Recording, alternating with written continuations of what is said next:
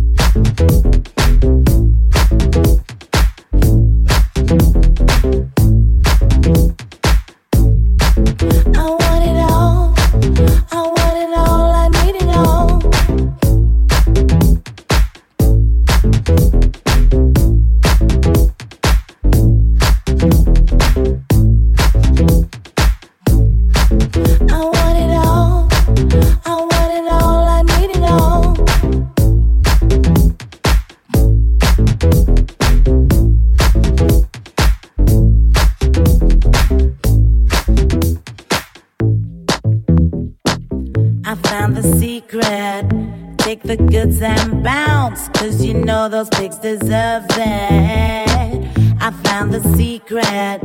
Take the goods and bounce. Cause you know those pigs deserve it. I want it all. I want it all. I need it all.